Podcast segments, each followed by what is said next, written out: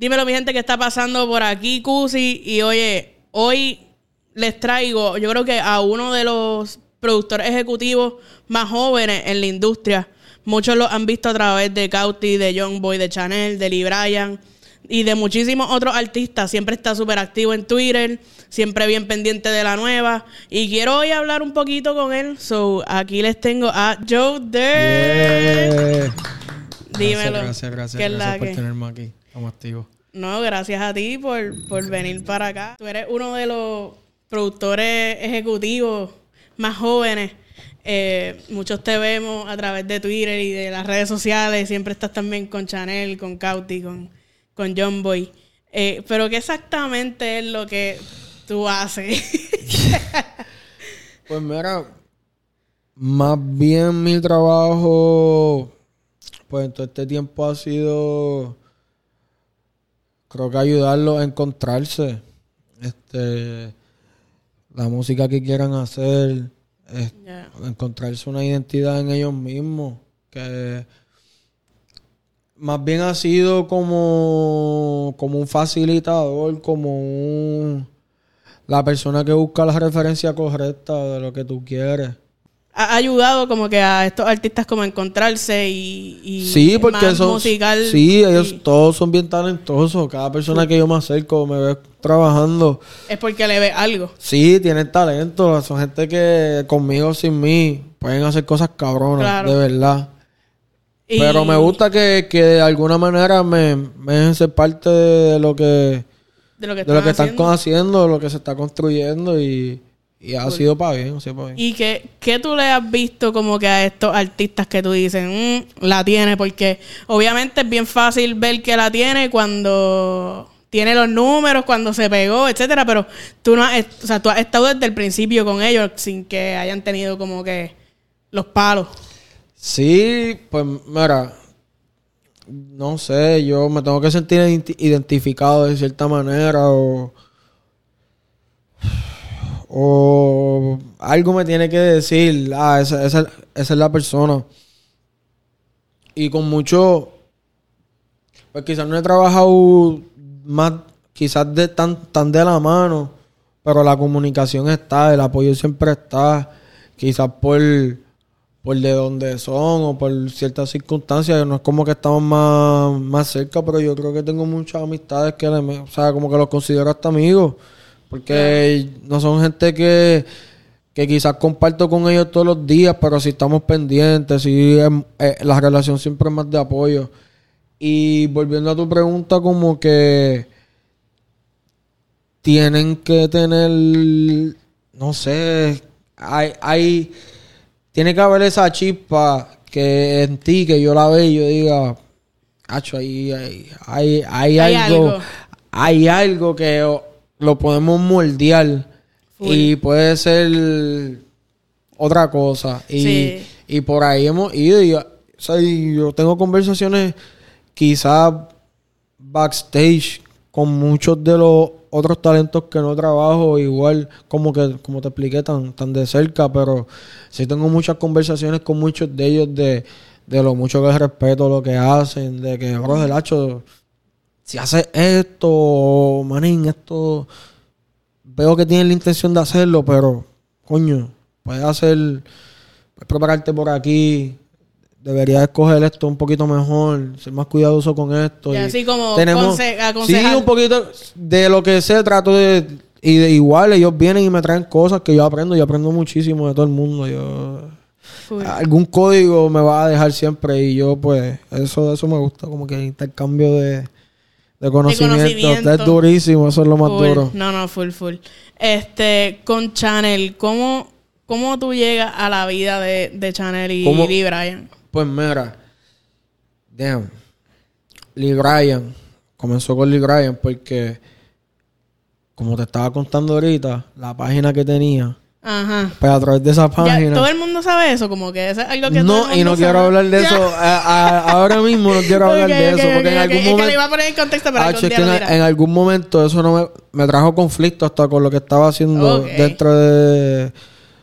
Sí, me regañó una vez y todo. Y después vamos a hablar de eso. Como que fue que se pirateó un tema, algo así. Pero Vamos a de explicar la bien. Después te lo voy a explicar bien. vengo para acá otra vez y lo voy, a- lo voy a Ah, ya, explicar ya, ya. O sea, se va, se va a explicar frente a cámara, pero no en este Sí, momento. En pues, part two. pues mira, eh, yo con esa página me da la oportunidad de...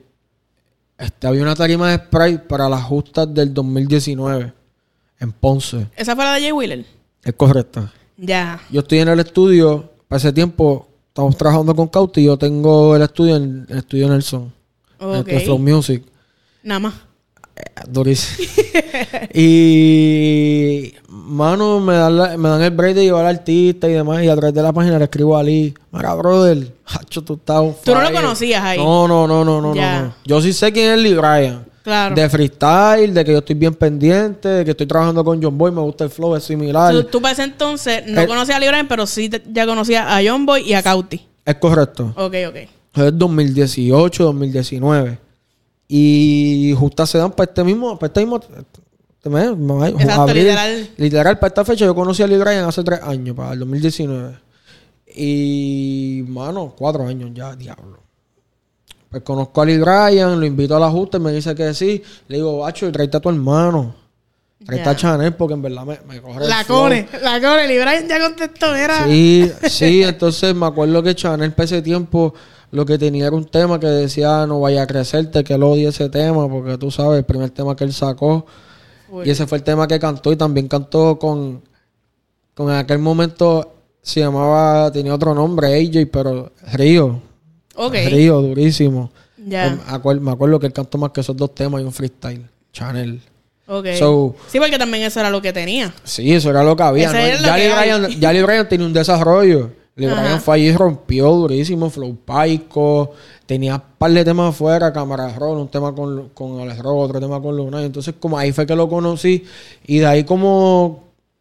Pues em- emprendimos una amistad, pa, empezamos a conocernos. Él, pe- él empezó a bajar más para mi estudio en Flow. Y, y nada, como su, su casa disquera estaba en Miami, pues yo le dije, brother, mira, yo trabajo, yo hago esto, más o menos soy facilitador para muchas cosas, conozco Exacto. de muchas áreas que quizás pueda ayudarte a ti con el label. Sí, que pueda a- sumarte en algo. A, a que tú le sigas metiendo y, y, ma- y aprendí muchísimo, de verdad, como que yo estoy súper agradecido con, con esa oportunidad que, que el label de él en ese momento me dio de aprender ciertas cosas, como que el pitching, esperar, entregar Claro. el máster, todo ¿Y todas esas cómo, cómo tú adquiriste como que toda, todo el conocimiento antes de, de llegar? Porque ¿qué edad tú tienes? 24. O sea, tú tienes 24. Empezaste, tenías ya la tarima de Sprite cuando tenía 21. Sí.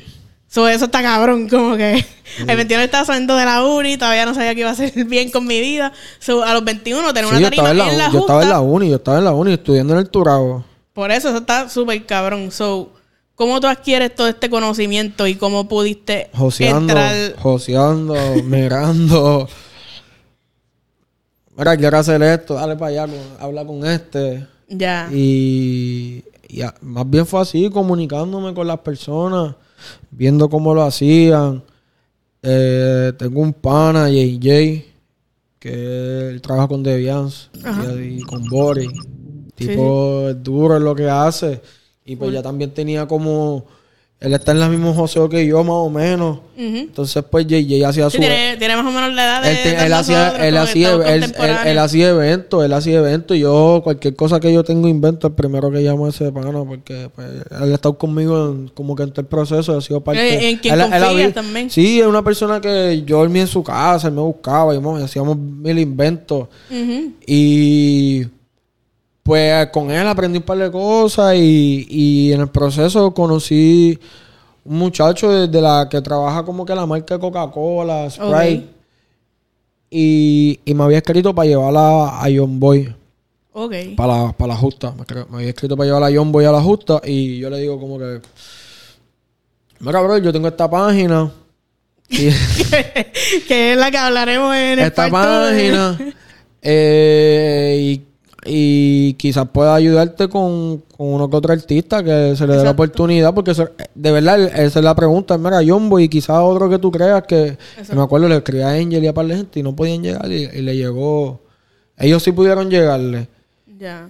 Y, mano, pues ahí, exacto, conocí a Lee Bryan de ahí, como te dije. Y uno, uno se siente cabrón porque también como que sí, el tuyo es John Boy, pero uno se siente cabrón en poder darle oportunidad también a otros, aunque tú no trabajes con, con Claro. esa persona. No, yo, yo soy, yo soy alguien que ve que las oportunidades quizás son, deben brindárselas a muchas personas, quizás en, en un, en algún momento no, porque no es el momento. Exacto. Pero cuando sí se pueda y siempre a todo el mundo yo trato de, de darle la oportunidad de colaborar de alguna manera, meterme en el estudio con alguien, Exacto. tener una conversación, este, trabajarte contigo un video, este, qué sé yo, cualquier Full. cosa. No, y, y también como que a ti ya te veo, obviamente que te respetan, tienes un respeto en la industria y sé que tal vez hasta muchos artistas que están empezando intentan ya llegar a ti, como que representan una oportunidad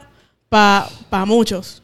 No sé si tú te has dado cuenta de eso, como que maybe no solamente a, a los artistas que conoces, pero otros artistas que tú ni idea.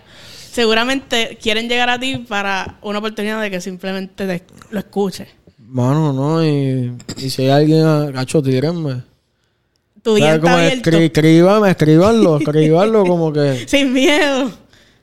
yo estoy más pendiente de lo que la gente quizás pueda pensar. Full. Me gusta, es lo que me gusta hacer y Sí, siempre estás activo. Algo, algo que me vuela bien cabrón la mente, que a veces me pongo a pensar es, dijiste ahorita lo de, lo de JJ, que siempre como que tú lo buscas para hacer tu invento. Sí, JJ, y como JJ tengo mis aliados, que yo digo eso- como que, hacho, yo tengo unos tuyos. socios, sí, tengo un par de gente que son bien talentosos en lo que hacen y son bien visionarios y como que, hacho, yo tengo el mejor pana que tintea, cabrón. Yo digo que ese es el mejor que los tintea. Tengo el pana. El brother que, que yo siempre compro la ropa ahí en paréntesis, choro al brother, ¿me entiendes? Él tiene la mejor ropa, o sea, como que... Lo mejor de todo. Yo tengo el Dream Team, te lo juro. Yo siento que tengo un Dream Team. Y, Y eso está y- y el apoyo es mutuo. O sea, como que el Full, apoyo es full. mutuo. Yo tengo al- al- este, muchos amigos que quizás yo cogí este camino y ellos se quedaron siendo atletas, que era como que el, el sueño que yo tenía de chamaquito. Y ellos ahora como que yo los veo el progreso y como que el apoyo sigue siendo el mismo. Siendo que, el mismo, Bro, full. está brutal y tú ya estás rompiendo. Y eh, yo creo que esa debe ser la energía todo el tiempo. Full. No, por eso como que iba, iba por esa misma línea que uno, como que ahora mismo que, pues uno no- tampoco se puede comparar con estos otros, con tal vez un, un DJ Nelson que lleva años, qué sé yo, pero ahora mismo nosotros estamos en la época de que todavía estamos conociendo aquí, conociendo allá, que a mí me vuela a veces la mente como que, y a puñeta, por los próximos años, esta va a ser la gente que yo por siempre me voy a tener que relacionar. Que eso está bien lo, cabrón. lo ve- lo veo, lo veo así, por eso siempre estoy pendiente del próximo. A quién, a, quién, a quién vamos a traer a la ecuación o a quién yo pueda ayudar. Para traer- que sienta que merezca estar en la ecuación o que yo pueda hacer algo por él. o- Me gusta, me gusta. O sea, no es como que. No, no, no lo digo como. Ah, yo soy el más cayuda. eh. No, full, full. Yo ploweo a todo el mundo. Yo no lo veo así, ¿no? Pero hoy por ti, mañana por mí. Pero sí, si en algún momento lo puedo hacer y en algún momento podamos Y colaborar. manos, y si exacto. voy a hacer algún proyectito y tú puedes ser parte y, y si no también. Oye, yo no cojo...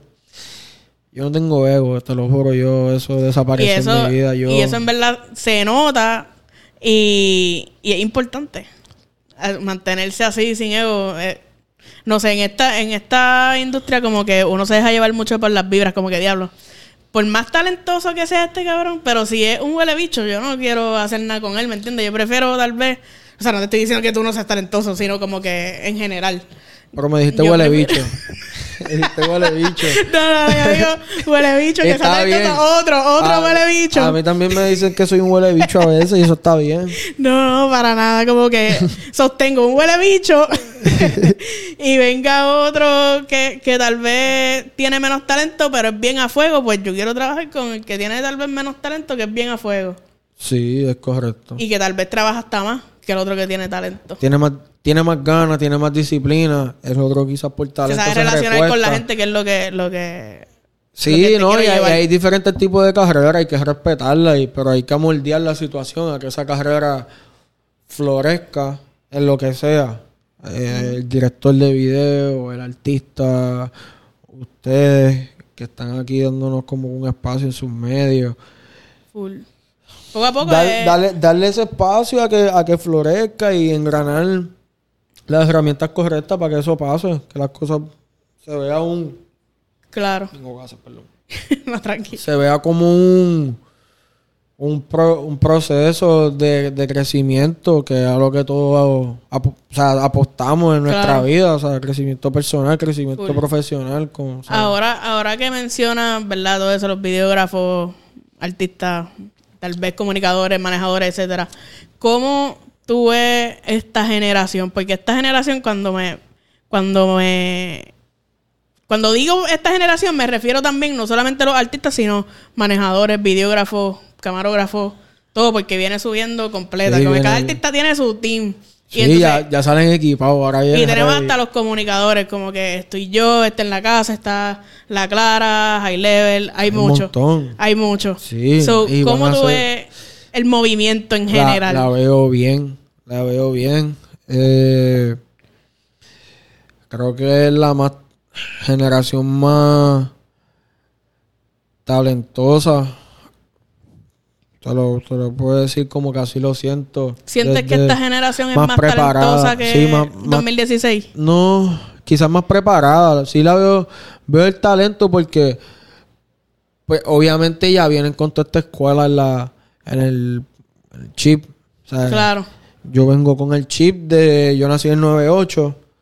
So, por ejemplo, yo veo todo lo último de los 90, que llegó como hasta el 2002. Ujú. Estoy diciendo todo lo visual, todos los muñequitos, toda la música que se veía, todas las películas y ver la transición a todo lo digital de, desde los teléfonos de chapita hasta iPhone 13, Ujú. este, la desktop, al iPad. Cuando se pirateaba los temas en la. No, yo tenía un CD player. Yo tuve CD player. Yo tu- a la gran Sí, discoteca, comprar cassette en el carro con un... Y eso era una roncadera, tener tú, tú de esto de los CD.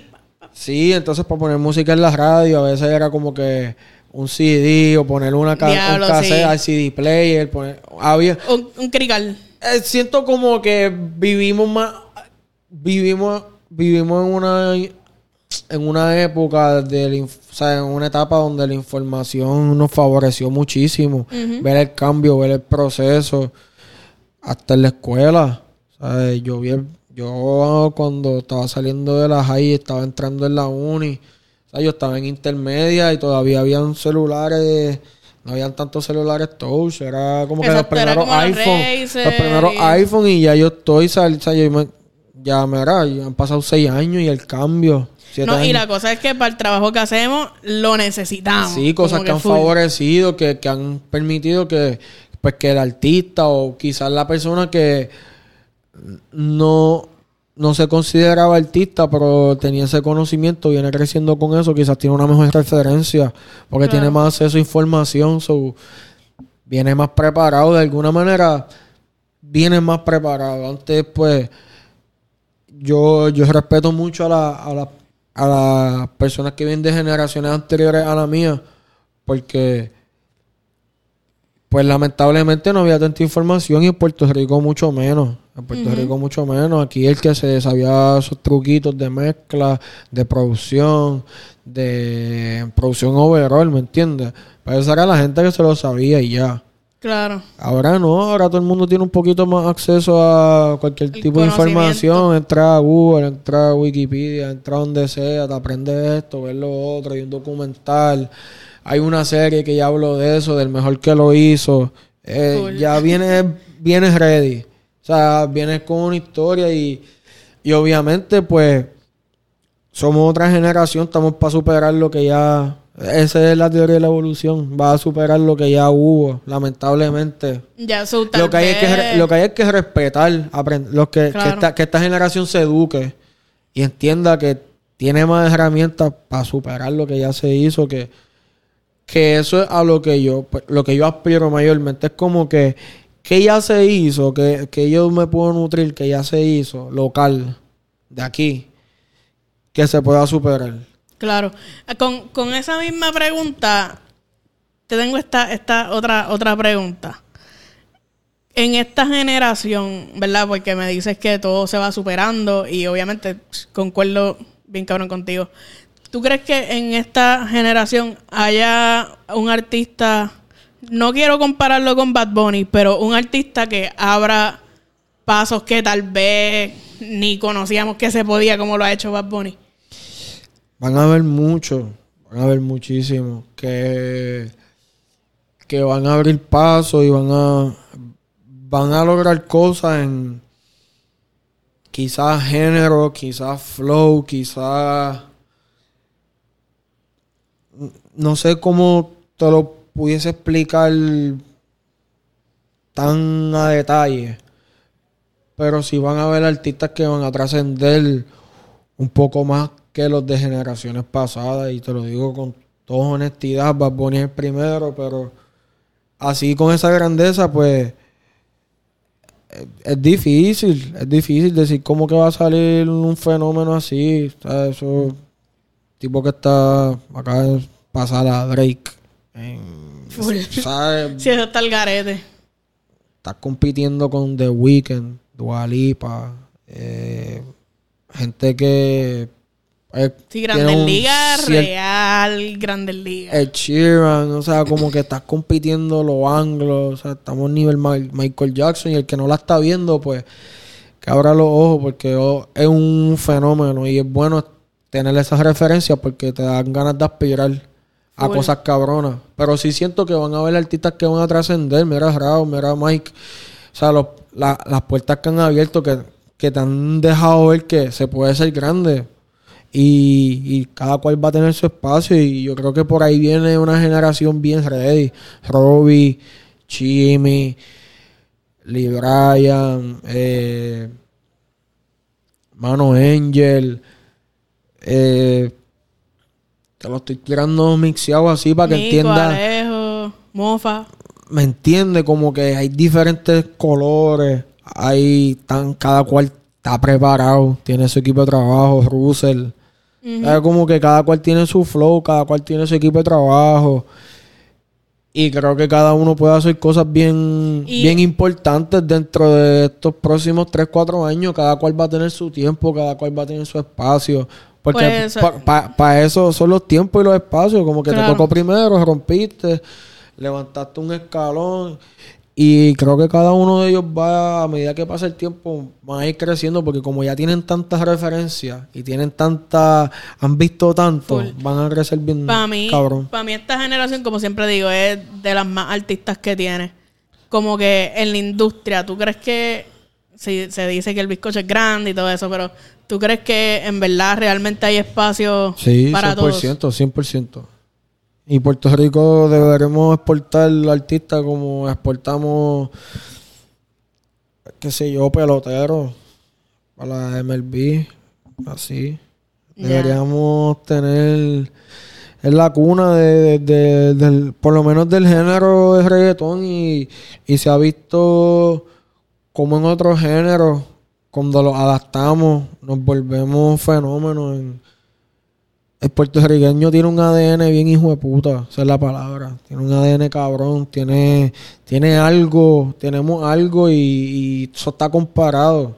El, el- el puertorriqueño que se enfoca, que se educa, que se prepara, puede con lo que sea y es, y algo bien sorprendente y, y a veces yo, yo veo como que no lo hacemos de notar porque tenemos muchas tenemos muchas más oportunidades aquí de lo que se ven. De lo, y de lo que sabemos, como y que de lo que sabemos porque ta- ta- o sea vivir vivir en PR es durísimo. Las oportunidades que tenemos aquí son durísimas. Infinita.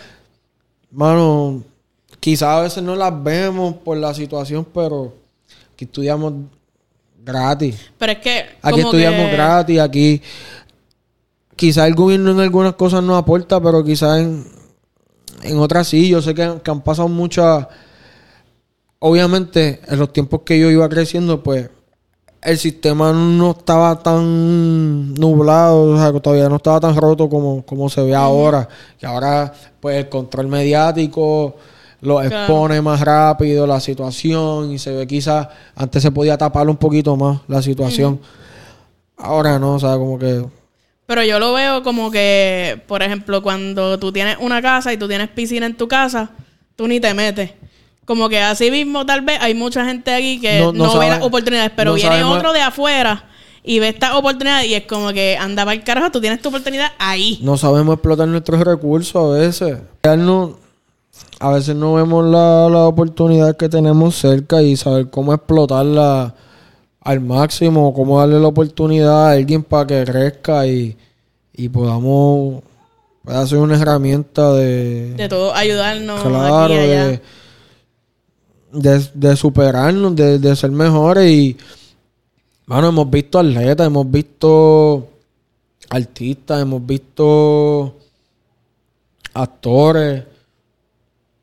Tenemos muchas referencias cabronas para meterle, porque cada vez que sale uno, por lo menos uno, cada vez que sale, sale bien en grande.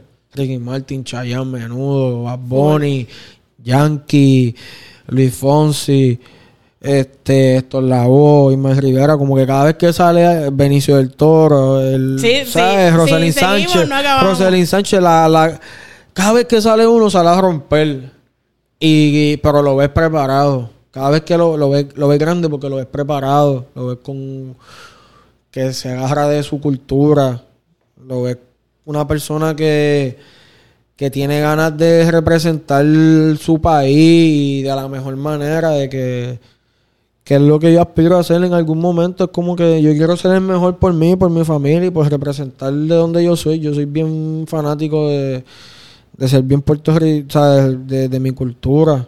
Y la cultura del puertorriqueño es enorme, a pesar de que somos una isla bien pequeña.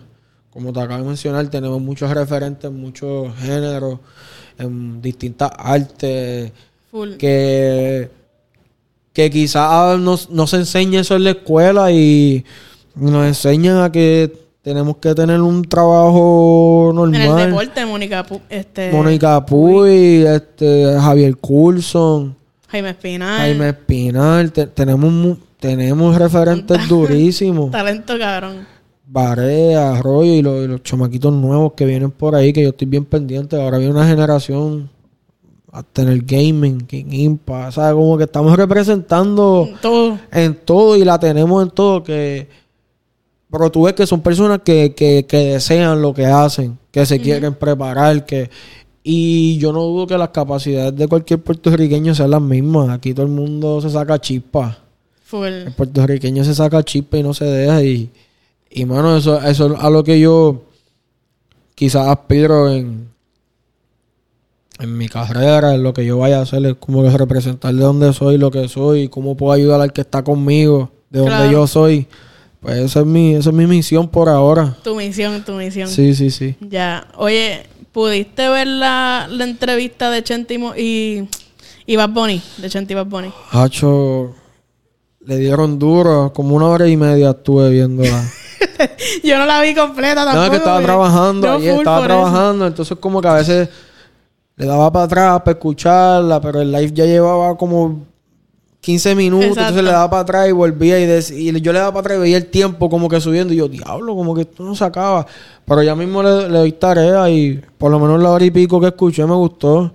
No es que hacer un podcast de dos horas y pico está es un reto cabrón, como que mantenerte habla- hablando cosas relevantes por dos horas y pico está cabrón. Obviamente, Bad Bunny puede estar así callado y va a ser relevante. Claro. que está no, no se deja ver, es un- el fenómeno. Cada vez que... La entrevista estaba súper dura, pero algo que te, que te quiero. Ahora, hombre, hombre, Dale, hombre. dale. Ahora, dime, brother, saluda. Dímelo. ¿Qué es la que hay? Sí, estamos en vivo. Dale. Dale, que, que hoy tenemos el party de No More Tears y vamos a romper. yeah, yeah, de eso vamos a hablar Dale. también aquí. Vamos a hablar del disco ahora. Ay. Ay. el brother Duro. Chanel. Duro, duro.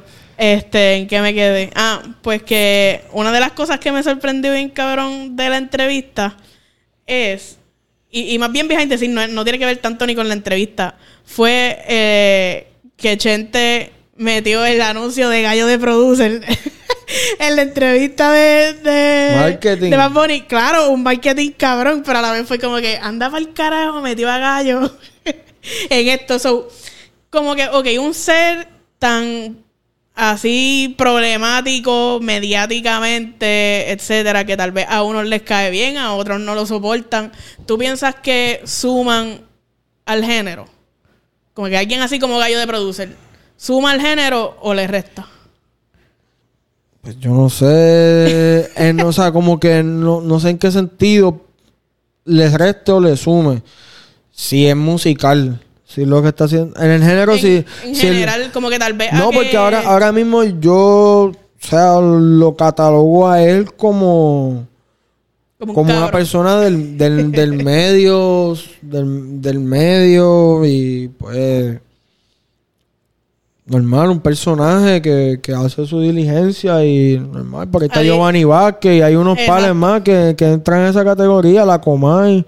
Gente que utilizan su jocosidad, su influencia en las redes sociales y le sacan provecho a eso y dan su diligencia. Y yo creo que yo hacía música y cuando haga música, eh, durísimo. y si no hace música también, ¿Por normal. qué? Yo como que yo no, yo no, yo no siento que nadie el resto le sume. Si hay gente que está puesto para sumarle, si hay gente que no creo que nadie esté para restar. Como que cada quien quiere sumar para lo que para su propio beneficio, sí. claro. Que meta mano, tío. Eh, hablemos de No More Tears. Como que. Ok. Chanel sacó un disco hace como dos semanas. 13 Por ahí. días, sí. Hoy, ¿Sí? hoy se cumplen dos Hoy- semanas. Exacto, hoy dos se semanas cumplen se las dos cumplen hoy. semanas. So, sacó No More Tears hace dos semanas. So, quiero, primero que todo, ¿cuál fue tu rol como que en este proyecto? Mano, si lo fuésemos a catalogar así, fue más bien un rol de curador, director creativo. Este, creo que puedo decir que la parte de la producción ejecutiva también tuve participación en, en varios de los temas. Pero más bien fue cuidar de que el proyecto saliera de la Como mejor manera, así como él y yo lo imaginábamos desde el día uno, el sentimiento que le íbamos a dar. Eh, el brother me dio la oportunidad de,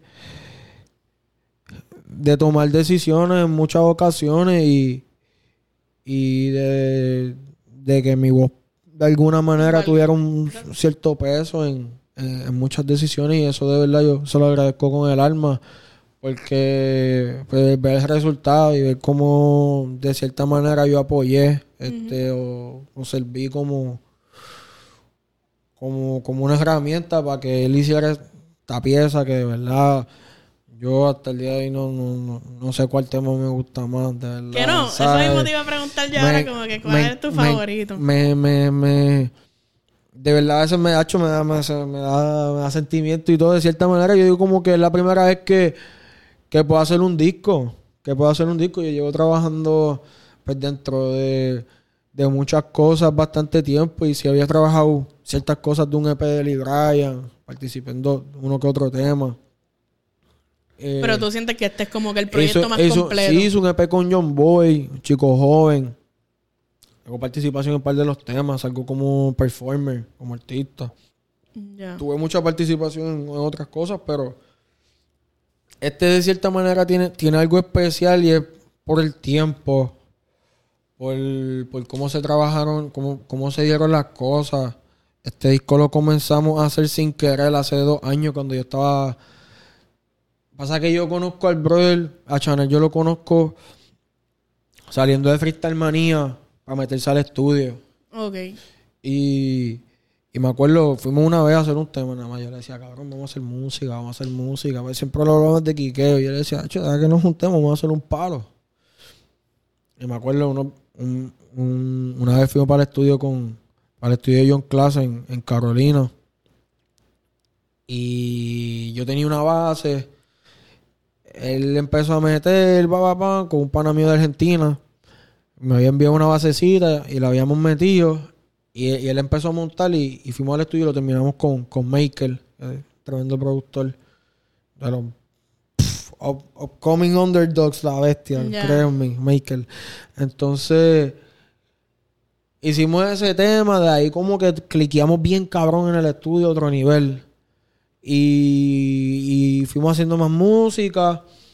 Fuimos a LA, fuimos a un campamento, hicimos Inmoral, hicimos Aire, hicimos el último baile, hicimos If You Don't Mind. En ese campamento nacieron un par de temas de ese primer disco que todavía no sabíamos que iba a ser un disco. Estábamos haciendo música por hacerla.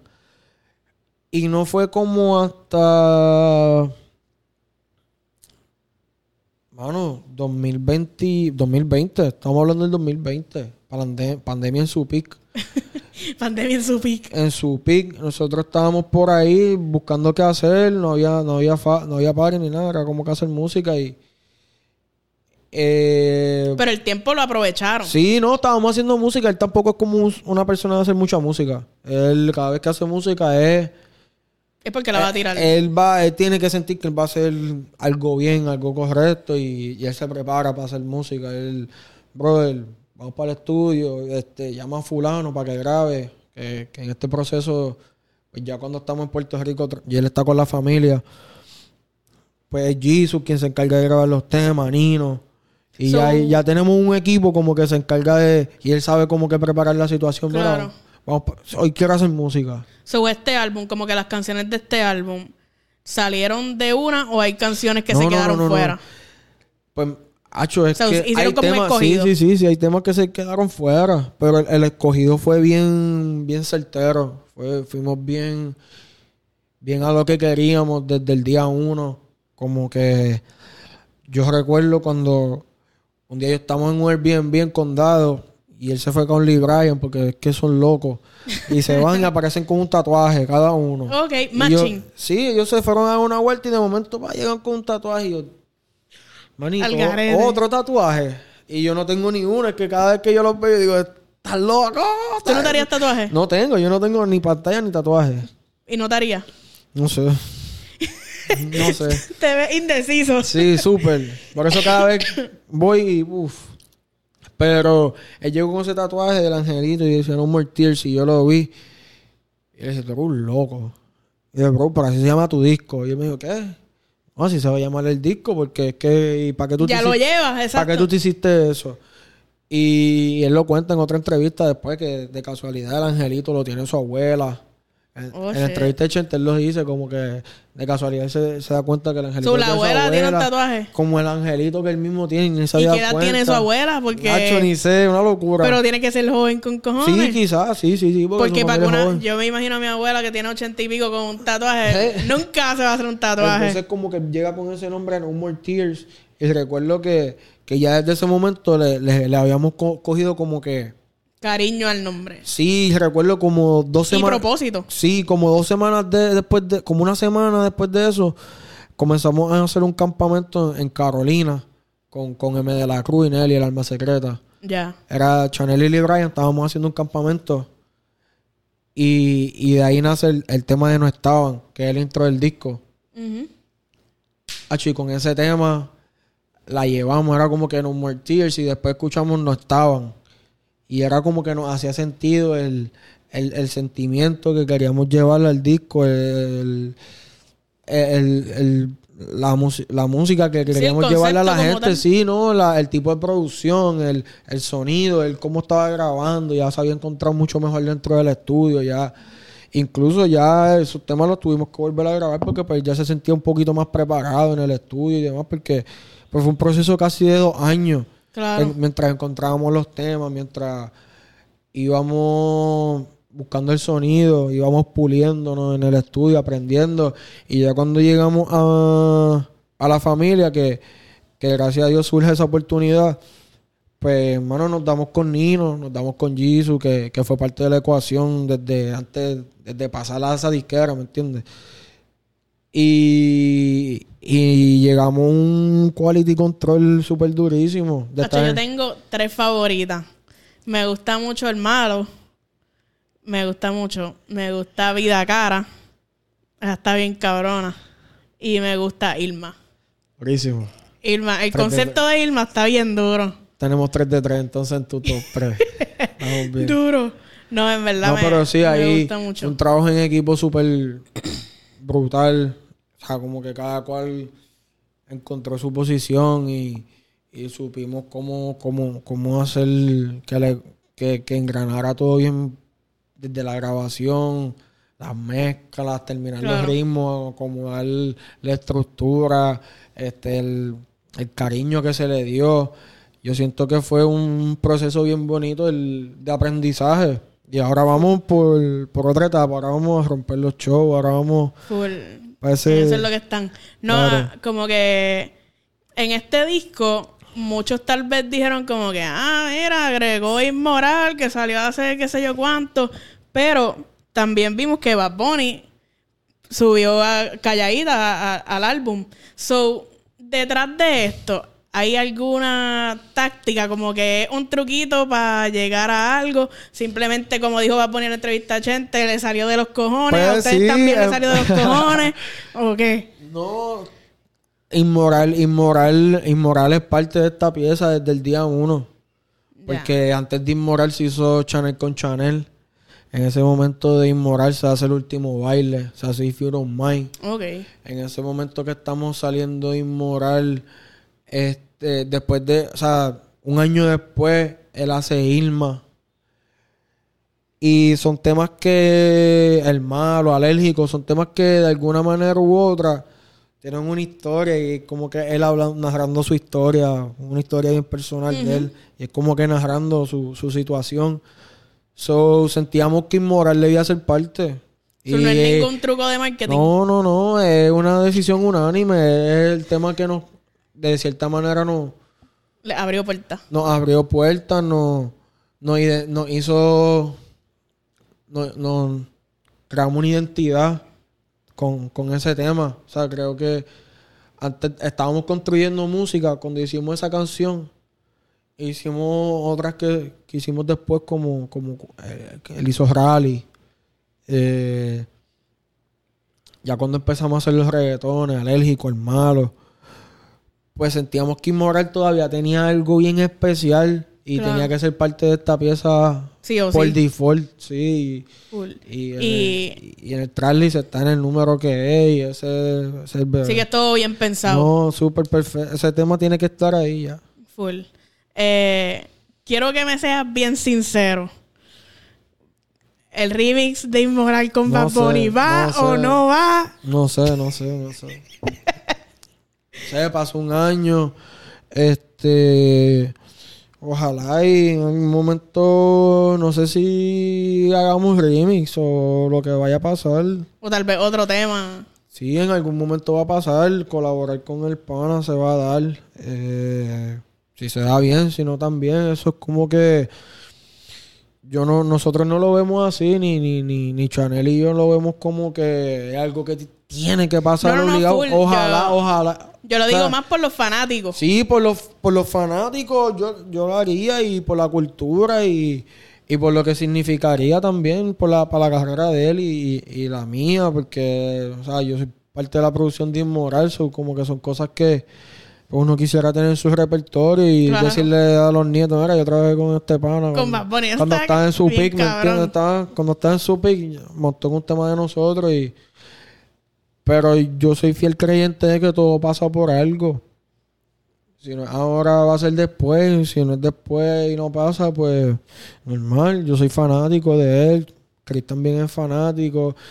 El pana respetó la música que nosotros hacemos de cierta manera. Sí, so, eso, eso en algún momento él también fue fanático de lo que nosotros hicimos y pues eso... El respeto O sea, un existe. shot de Yo no- energía, como que Sí, el respeto existe y, y ya él sintió la vibra que nosotros estábamos transmitiendo al momento de hacer esa canción y que dura porque nosotros igual escuchamos música, mucha música de él que nos transmite cosas cabronas y sabemos que entonces estamos en el sentido correcto. Full. Oye, tú como siempre te veo con el felicito aquí allá. Sí, me- Para tú, pa' tú ser creativo, tú necesitas un, un felicito sí consumimos cannabis. medicinal. sí, con- consumimos... No, no, no, no, no creo que es un tabú, es como que... gente No, que- ya, ya esto no está tabú, es no, el normal. alcohol, el, la marihuana, el... Pero a No ti te, sigas- te hace como que ser más creativo, porque en verdad yo fumo y me apendejo que ni Dios. Pues yo lo uso de varias maneras. Yo como que... Yo por... De cierta manera, por no tomar... En algún momento de mi vida yo recibí un balazo eh, Que... sin querer en una... Estoy en Cagua, hubo una situación, un tiroteo, una bala me roza el pie, es como que... ¿Pero dónde fue eso? Eso en Cagua, eso fue hace como 3, 4 años. Como que tengo una situación y nada, cuando empiezo a bregar con el psicólogo y toda esta vuelta, porque pues, obviamente es como que el proceso que tengo que pasar para no tener que estar y que pastillando, Claro. cosas así, pues siempre pref- pre- prefería fumar, ya, ya fumaba de chamaquito, entonces como que de cierta manera lo asocié y, y no, no lo digo que lo uso para como que para aliviar mi estrés ni nada, sino como me gusta, yo... Mira, recreativo ya. Sí, recreativo también. Medicina es recreativo. No tengo dolor de cabeza cuando siento estrés. Full. Fumo igual lo cuando- todo. Sí, igual cuando me siento en vibe y quiero crear una, un beat o voy a sentarme a crear algo con los muchachos. A veces fumo y salen ideas y o a veces sin estar fumando salen muchísimas ideas. Full. Igual como que... Sí, se puede dar de cualquier manera. Sí, lo hicimos parte de la ecuación y ya. y- Full. Hacho, ahora que me dice eso, lo de la bala, como que... Eso es una historia... bueno, yo no la sabía, yo no sé si tú la has contado antes. No, no, no, nunca se habló de eso. Y se puede hablar o... Sí, sí, no. Ya. De hecho, estaba, estaba con Cauti ese día. Estábamos en el pueblito de Cagua. Me acuerdo que había alguien más. por- Yo creo que hasta Eladio estaba ese día. Un día normal, súper random. Fue un día de semana. Estábamos en el pueblo de Cagua y pasó una situación en, en, uno de los negocios y igual de seguridad comienza como que a disparar. El guardia de seguridad del Sí, negocio. en contra de otro muchacho, porque se formó un motín. Ok. O sea, me sé la historia, pero como para no entrar tanto en detalle. Como que la bala te rozó o se incrustó Sí, en me- tu pierna. Es un- una bala de revólver, su literal me hizo un roto en la pierna, una cosa bien, bien rara, bien fea. La bala no entró, pero Como que te traspasó, se... kinda, porque, ¿sabes? Como que entró y salió, pero a la misma vez no es como que me perforó, pero sí me cogió una vena. Un, un chichito de... Sí, me cogió una vena, por poco me coge la arteria, que yo por poco me, me Sí, desangro. te jode ahí. Y, de casualidad en ese momento, pues nada, pasó que el pana comenzó a disparar y esa bala me dio. Y yo, ay, yo la arranqué a correrle. Tú corriste con todo y Sí, ahí. yo me acuerdo, yo grité, Cauti, Cauti, brother. Y, y no aparecía nadie. Yo miraba para todos lados y todo, todo el mundo corriendo y yo Tú, se quedó todo el mundo. Sí, porque yo vi cuando él disparó y yo, yo me quedé como que en shock. Sí, en shock, pues... y yo dije, me que- dio, me dio. O sea, tan pronto yo lo vi disparando, yo dije, me dio, me dio, me dio. Y... Hacho, pero eso, eso tiene que ser un momento un de momento- desesperación sí, mega sí. cabrón. Ay, creo que fue el momento que cambió mi vida por completo. Yo dejé el deporte. Me frustró mucho el yo no poder Rendir de la misma manera. No, era, sí, era el momento más importante mío como atleta. Era como que yo estaba dando mis primeros pasos serios en el balompié superior de aquí. Ya estaba participando en, en un proyecto que en Bayamón estaban haciendo bastante serio. Y yo lo quería, yo lo quería como un plan de vida o jugar, hacer el deporte. Pero en ese momento era bien fan de la música también. Estaba trabajando con Cauti ya, ¿me entiendes? Estaba haciendo otras cosas y fue como que... Pues pasó eso. Y bueno, fue el momento en el que me cambié de universidad. O sea, yo estudié enfermería. Una cosa bien random. Ya. Yo me hice primero auxilio yo mismo en el piso. Enfermería, deportista y terminaste en la música. Sí, súper random. Y yo me hice primero auxilio yo mismo. Yo me quité mi camisa. Yo me hice un torniquete. Me metí el dedo para revisarme. Yo mismo estaba tratando de... Una De ver si estabas bien, tengo pulso, yo- yo. Yo miraba, mira, me veo pálido. O sea, como que agarrarme la mano. Yo mismo llamé a mi mamá. Y tu mamá, me imagino... No, porque mi teléfono no servía. Estaba lleno de sangre. O sea, vino una persona, se acercó un pana. So, tu teléfono no servía de lo tan lleno de sangre que estaba. Sí. Que... Sí, fue un reguero. Fue, yo nunca había visto tanta sangre en mi vida. Y, y menos saliendo de mi cuerpo. Como que una cosa bien. Hacho, sí, eso tiene que ser lo y más de, ese- de momento como que llega un pana, el pana saca el teléfono y yo llamo a mi mamá, le digo el número, mami, pasó esto. una cosa bien loca. JJ, de hecho, estaba pasando por ahí en ese momento. Casual. As- casual por el pueblo de Cagua. Pasa por el pueblo, ve la situación, como que alguien le dice, no, que le dieron un tiro a yo, él se me recoge, me lleva al hospital. So, JJ te llevó al hospital. Sin querer, él no estaba por todo aquello. Él apareció en ese momento y con Cauti me Un ángel, en el literal. Eh, sí.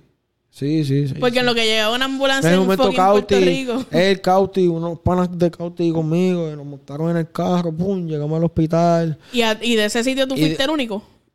Sí, pasó otra, otra persona que le, le perforó el pie, sí le, le perforó el pie, una muchacha como que le rozó la mano, pero...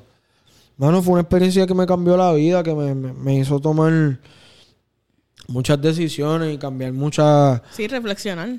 Sí, sí, sí, fue un momento bien, bien impactante, como que. Y yo lo veo y yo digo, ah, eso fue una. Me rozó y ya, pero. El. Es shocking, como el que shock me- vivir eso. Sí, sí, sí, el choque, el diablo. Me pudo Eso haber pasado más, me pudo haber- el miedo de todo el mundo. Sí, me pudo haber. me- me viví un momento de vida o muerte de cierta manera y.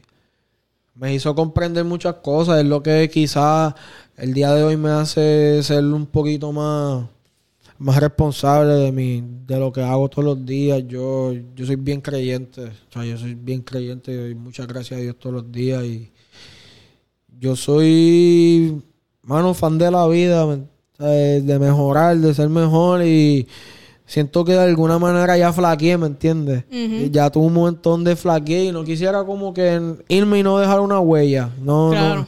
Y por eso es como que, como te dije ahorita, siempre busco representar de donde soy, lo que soy, qué me gusta hacer, cómo quisiera a veces que me vean, más allá de lo introvertido que pueda hacer, porque pues me siento obligado, ya me siento como que obligado a que tengo que hacer algo, porque si en algún momento, pues, papá Dios no permita y yo puedo durar muchos años, pero el Claro. momento que él diga como que me tocó ir, papi, vente conmigo, ya me cansé de que esté allá abajo cogiendo lucha, dale para acá, brother.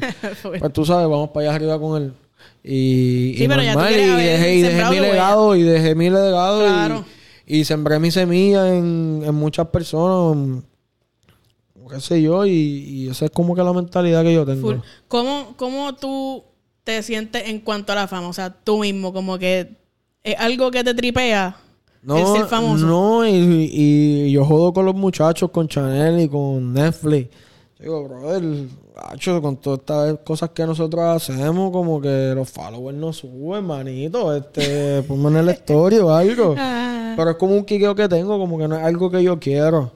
No es algo que, Que que yo tripea aspiro a hacer, no. La fama yo he visto como, si tú no la sabes manejar, puedes joder. puedes joder, es un arma de doble filo y, y, y, yo- y no lo veo como fama tampoco. Yo creo que la fama es algo que le ponen los medios, algo como que, que algo es como una nube que se crea alrededor o encima del artista para que se cree un estrés o le den un...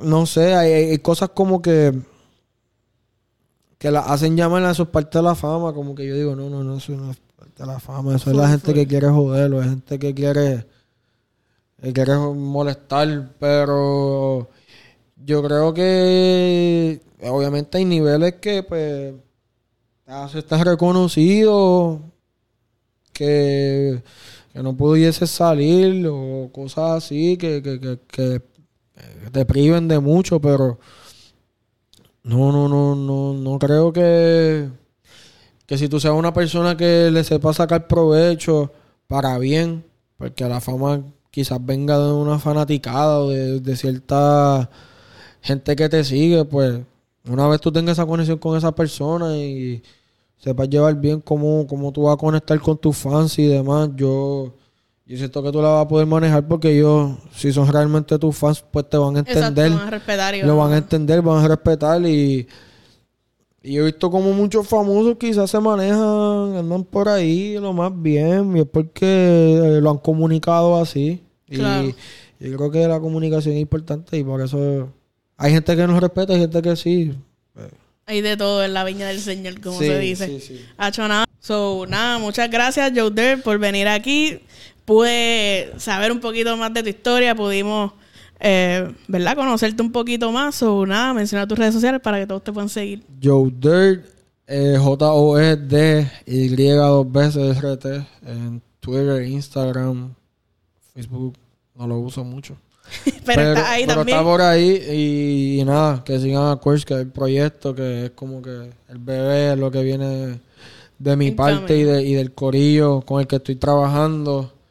Y, y nada, estoy, estoy bien ansioso por mostrar como que todo lo que está detrás de eso y todo lo que hemos estado trabajando. So, Full, pero tienes, tienes que venir para acá de nuevo a contarme después del proyecto y de lo de la página, que ya me lo prometiste, te comprometiste Sí, aquí. sí, sí, vamos. Te prometo que vengo. Vamos a hablar, bien. vamos a hablar con nombre y apellido de, de la Y, página. ah, ok, el chisme, Sí, el el chisme. chisme. No, no es chisme, no es chisme, pero es, es algo que, que pasó normal y, y algo que quizás pueda funcionar para los comunicadores, porque en algún momento fue, fue parte de mi desarrollo, como que tener una página y comunicar, a ser parte del medio y, y nada, pero más bien quisiéramos en la próxima ocasión venir con, con los nombres de los proyectos, con las cosas que estamos trabajando y que la gente esté más al tanto de, De, de lo que una, está ¿no? pasando. Tú sabes que aquí las puertas siempre están abiertas para ti, para todo el corillo, tus artistas, productores, Gracias, para quien tú gracias. quieras, en verdad. Este, yo súper feliz de, No, y de feliz por recibido. estar aquí, así que un placer y hasta la próxima. No, a seguir rompiendo. Y mi gente, a mí me pueden conseguir como Cusi oficial en todas las redes. Ustedes saben que yo no les pido nada, pero hoy les voy a pedir que se suscriban al canal. Yo nunca les pido ni que se suscriban ni que prendan No, las notificaciones. al canal que va a salir la entrevista con Joe. Ay, ay, mira, y tú te faltó la guiñada, la guiñada. No te, voy- no te puedo meter en, en esos líos, está bien, está No, bien. Pues nada, mi gente, estamos activos. Gracias, Joe. Gracias.